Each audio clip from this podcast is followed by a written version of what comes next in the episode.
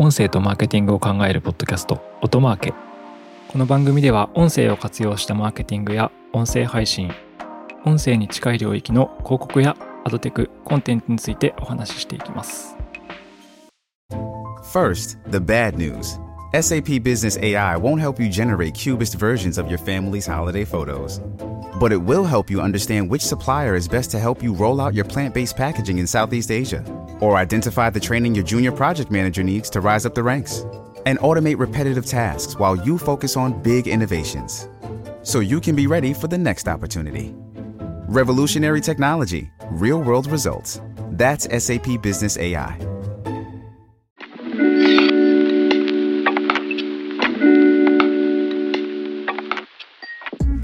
こんにちは音なるの八木大輔です。今回はラジオ GPT という AI のサービスについて紹介していきたいと思います。最近チャット GPT という AI チャットのサービスが非常にこうバズってるというか注目を集めてますよね。まあ、どんなものかというと、そのチャットで質問文とか、あとまあ相談みたいな感じでこう伝えると、それを全部 AI が考えて返してくれるっていうようなサービスですね。でまあ、非常にこう学習が強力で、どんどん賢くなっていくっていうような感じなんですよね。しかも、こう返せる内容がテーブルタグを返してきたり、表で返してきたりですね。あの、ほにゃららほにゃららを実現するソースコード書いてっていうと、ソースコード書いて返してくれるみたいな、まあ、非常に賢いあの AI チャットサービスが今非常にこう世界的に注目を集めているという感じですね。この2023年の3月時点。で、このチャット GPT のサービスは、OpenAI という会社から提供されているチャットサービスになります。それであの今日話す内容はこことも関連する内容なんですけど、え、ラジオ GPT というサービスが、え、2023年の2月23日にローンチされていたのでご紹介したいと思います。で、え、オハイオ州の、え、フューチューリっていう会社ですかね、が出しているサービスで、世界初の AI 駆動のローカライズされたラジオコンテンツを、まあ、生成する、まあ、つまり AI でラジオを、これね、すごいんですけど、24時間作り続けられるっていうようなサービスですね。で、これはいくつかの技術の組み合わせで作られているようなんですけど、まずあの先ほどチャット GPT の話をしましたが、そのチャット GPT を出している OpenAI が出している OpenAI という会社が出している GPT-3 っていうですね、テクノロジーというか API ですね。これをまず使って人間が話すのと遜色のない、まあ、テキスト情報、まあ、文章ですね、を作るという形と、あとこのフューチューリーって会社がですね、あの、また後でご紹介しますけど、えー、持ってる技術の、えー、トピックパルスという技術を使って、えー、Facebook や Twitter、Instagram、あと25万を超えるその他のニュースや情報ソースをスキャンして、まあ、トレンドとかを読み取って、トピックとしてこうコンテンツを生成できるっていう技術。で、これを先ほどの GPT-3 と組み合わせて、あと音声合成と組み合わせてですね、ラジオ、音声コンテンツをなんと作ってしまうというようなサービスです。まあ、具体的にはこれあのサンプルが上がってるので、それがどんなことができているのかっていう話をした方がいいと思うんですけど、例えばデモページにはですね、音楽を紹介して、その音楽が終わると、あの、その音楽の解説みたいな紹介を音声合成、マシーンの声が、といってもかなり滑らかで人間と遜色ないんですけど、まあ、英語なんでまあ音声合成の性能も高いわけなんですが、まあ楽曲の紹介をすると。そしてまた音楽が流れて、そのまたそれが終わると楽曲紹介をするという形の繰り返しで、もうまさに FM ラジオがもう AI で無限に作られているっていうようなデモ音源があったりします。ちなみにこれ音楽はどこから使っているのかというと、Apple Music のあのサンプルというか、おそらく公開されている API を使ってえー、曲の前半とかだけ流れて、だんだん途中で止まってフェードアウトしていくみたいなのと、先ほどのラジオ GPT を組み合わせて、AIDJ が曲の紹介とかをしていくっていうようなコンテンツになっています。これがサンプルその1。で、他にもですね、地方で何が起こってるかっていうのをネット上解析してトレンドをキャッチしてそれをニュースで流すっていうことがリアルタイムでまあできるとなので無限にローカルニュースを流し続けられるみたいなことですね。あとは天気や交通情報っていうのも、あのトレンドデータから取ってきてですね、AIDJ がひたすら喋り続けるっていうことができるようです。あと、これもデモがあるんですけど、複数のこのラジオ GPT のホスト、なんか3人ぐらいいるんですかね。男性、女性。この人たちが、つまりラジオ GPT 同士で会話してるコンテンツが作れたり、3人でこう、掛け合いをしているようなコンテンツを作ることもできると。これもデモも聞くことができるので、ぜひ聞いてみていただければと思うんですけど、まあそういうコンテンツを作れますという形ですね。あと当然 CM なんかも、これは多分ですね、コンテンツを食わせれば作ってくれるんですけど、まあ、CM の素材として食わせればですね、商品を訴求するような音声コンテンツはまあすぐに30秒とか作ることができるという感じですね。これすごいですよね。サイトに書いてあるのが、その24時間年中無休でローカル市場に合わせたコンテンツを生成しますってこと書いてありますね。音声コンテンツを24時間ずっとポチッとなでこう流し続けられる。しかも SNS 上に上がってる、まあ、トレンドのニュースですね。を、まあ、AI がひたすら、しかもリアルタイムに紹介し続けられるという音声でっていうすごい技術ですよね。ちょっと怖いなって思いました。なんかあの人類が崩壊した世界を想像してもらいたいんですけど、脳内に。そこでもラジオが鳴り響いていて、で、そこで実はでも流れてるのは人間の声なんですけど、全部 AI が生成してるだけみたいなことがもうできてしまうというのが、まあ、ちょっと恐ろしさすら感じましたという感じなんですけど。これの背景にある技術を少しご紹介していければと思います。これはラジオ GPT って言ってるだけあってですね、チャット GPT との関係で言うと、その先ほどもお伝えしたんですけど、GPT-3 っていう、あの、チャット GPT を出している OpenAI がですね、それより以前に出している AI の技術を使って、えー、いますと。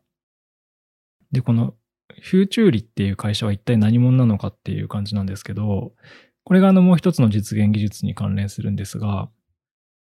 もともとはあのラジオとかテレビ局とか放送局向けのテクノロジーのソリューションを提供している会社のようです。どんなサービスやってるかというと、視聴者の分析とか、まあ、SNS 上とかをリアルタイムに分析して、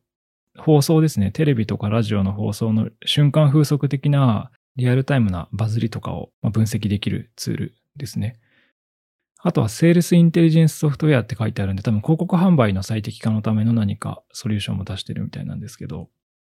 なんか、ポッドキャストのサービスとかも出してるみたいでしたが、はい。この、なので、ラジオ局と放送局向けのテクノロジーを出している会社で、おそらく SNS 上のトレンド分析みたいな技術、それが、このフューチューリ社の TopicPulse という、まあ、テクノロジーであるという感じですね。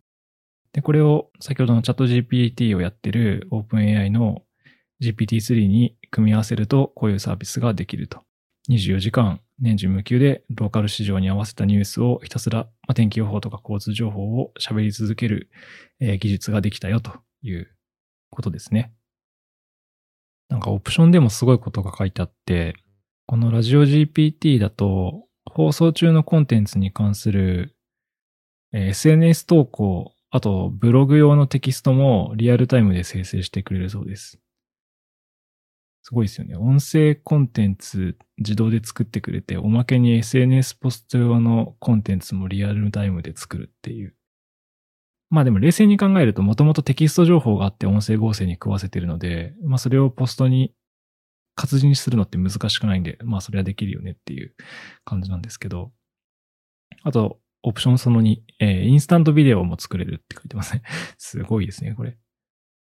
そして、そして、オプションその3、えー、ポッドキャストのコンテンツにも24時間流しっぱなしにできるよって言ってた音声コンテンツを切り出して、ポッドキャストを貸して配信することもできるという自動公開機能まであるって書いてます。すごいですね。活字でニュース原稿をまず AI が作って、それを音声合成で音にしてそれをさらにまた、ポッドキャストにして、または SNS ポストにしてっていうので、一応技術上はほぼ、まあ、このリリースされている情報を見ると、もうラジオに付随するコンテンツ配信、特にまあニュースとかなんでしょうね。結構無機質なものに限るとは思いますけど、ほぼ自動化できるというようなものが登場してきているという感じです。で、気になるところで言うと、まあ、質はどうなのかというとこなんですけど、音声合成って英語だともうほとんど遜色ないレベルになってきてるんですよね。人間と変わりがないというか。なので、これまあ音楽を中継にさせてまた音楽のこと喋らせて音楽流すって FM みたいな体験はすごいユニークだったんですけど、全く違和感なく聞けるなっていう感じですね。はい。ということで、前半はラジオ GPT のまあスペックとか、あの、基本的な機能みたいな話をしたんですけど、後半はこれが、まあ、どう使われていくのかなとか、あと日本国内でも音声コンテンツを AI で作っている事例ってもうすでにあったりするので、そのあたりの話ができればなというふうに思っています。Audio and Marketing Otamake Shipping can make or break a sale, so optimize how you ship your orders with ShipStation. They make it easy to automate and manage orders no matter how big your business grows. And they might even be able to help reduce shipping and warehouse costs. So optimize and keep up your momentum for growth with ShipStation. Sign up for your free 60-day trial now at shipstation.com and use the code POD. That's shipstation.com with the code POD. はい。ということで、ラジオ GPT があるとどんなことが起きるのだろうかという話ですね。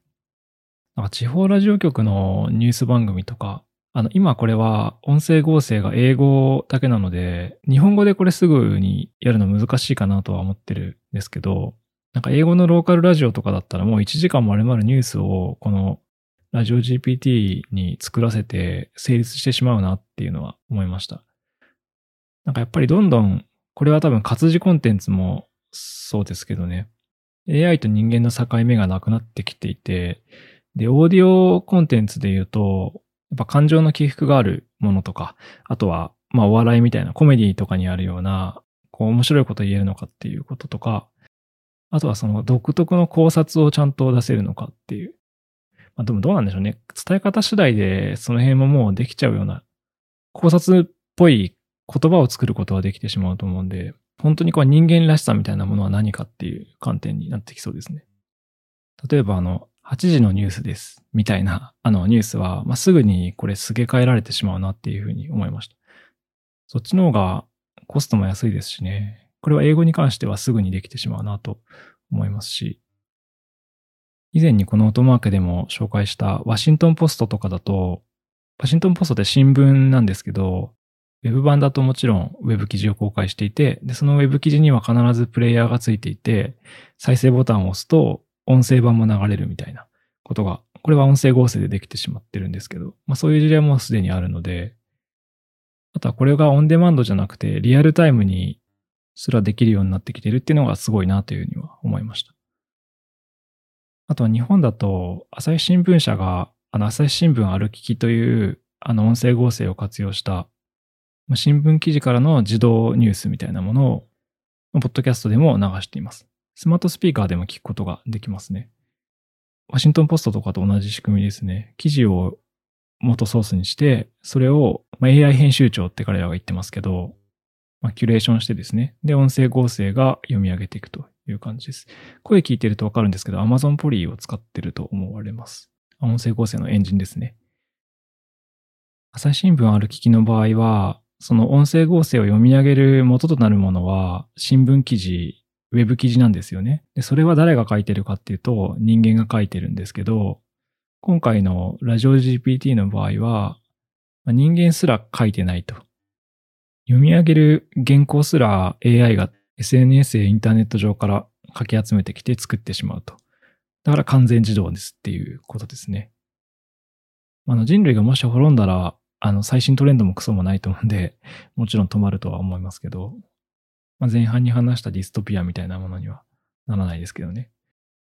インターネットのコンテンツを人間が上げてる限りは、それを餌に AI がラジオを作り続けるっていうのって、なんかそれはそれで ディストピア感があるというか、すごい世界だなという感じですね。あとは、どうしてもなんかトレンドって、なんでしょうね。炎上とか、ちょっと修文みたいな、スキャンダルみたいなものが強かったりするので、正しいコンテンツを正しくキュレーションできるのかみたいな世界も、まあ、ありそうかなというふうには思いました。まあ、ちなみに、そうですね、朝日新聞ある機器とかで、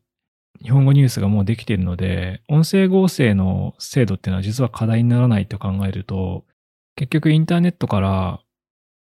コンテンツの材料を拾ってきて記事を作るっていうことが大事ですと。で、それができれば日本語でもできてしまうってことなので、そうか、これは、GPT-3 を使えば作れちゃいますねというのを今思ったんですけど。なのでもしかしたら、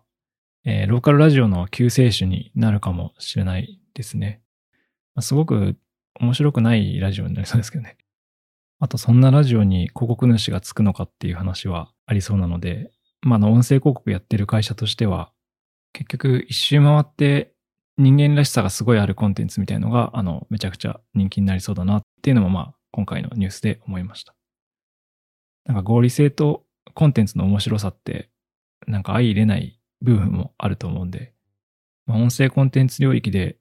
この AI 活用っていうのはどれぐらいこう機能するのかっていうのは、まあ、引き続き注視して見ていきたいなというふうに思いました。ということで、今回はラジオ GPT についてお話ししました。今日話していて、えー、日本版も全然これ技術的に作れるなというふうに思ったので、もしかしたら日本国内でもやり始める会社さんとか出てきそうですよね。はい。ぜひあの AI を使った明るい未来に期待をしたいと思います。はい。ということで、今回は以上です。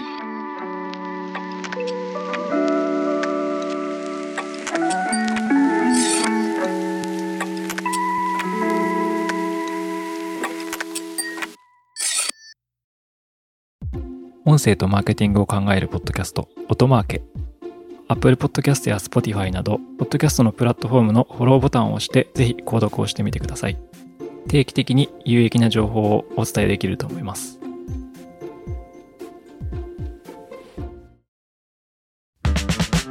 アフタートークです。アフタートークでは最近私が気になることや紹介していきたいことなどをお話していきます。はい、で今回はですね、我々オトナルで運営しているポッドキャストランキングというウェブサイトで、えー、少しだけ機能アップデートがありましたのでご紹介していければと思います。はい、で非常にまニッチなアップデートなんですけど、私たちの運営しているポッドキャストランキングというサイトでは、Apple Podcast や Spotify などのランキングデータを公開されているデータなどを活用して、こう可視化しているサイトなんですけど、まあ、結構、ポッドキャストの配信者さんとかに使っていただいているのは、その個別番組のランキングの推移を見ることができるという機能ですね。例えば、あの、今ランキングで何位なのかっていうのは、もちろん各サービスを見に行ってもわかるんですけど、それがこう時系列で並んでいないので、1週間前と比べてどうだったのかとか、あとは今週何曜日がどんなエピソードが人気だったのかっていうようなことが、まあ、なかなか分かりづらいんですけど、そういったものを推移で見ることができるウェブサイトになっています。で、この機能が結構使っていただいていることが多い機能になっています。でこれのアップデートとしてですね、Spotify のポッドキャストランキングの100位までの推移データを掲載できるようにしました。Spotify は総合ランキングしかデータを私たちは持っていないので、なので、あの、トップ100しかこのランキング推移は出てこないんですよね。なので、本当に人気番組のみになってしまうんですけど、上位の番組のみになってしまうんですけど、一応こうランキング推移を見る見ることができるようになっています。ですので、ぜひまあこう100位以内に入ることを目標にされている方とかは、時々ご自身のこのポッドキャストランキングの推移データを見ると、まあ、Apple だけではなくてですね、Spotify のランキングにひょこっと入っている時とかは気づきやすくなったかなというふうに思います。あとは常連で Spotify のランキングに入っている方は、まあ、どんな時にどんな風に変わったのかっていうところも見やすくなってるかなと思いますので、過去1週間分見れるようになってますので、ぜひですね、楽しいポッドキャストライフの、えー、参考にしていただければ幸いです。はい、ということで、今回は、ポッドキャストランキングの新機能で、Spotify の総合ランキングの推移を見れるようにしましたよ、というようなお話をしました。今回のアフタートークは以上です。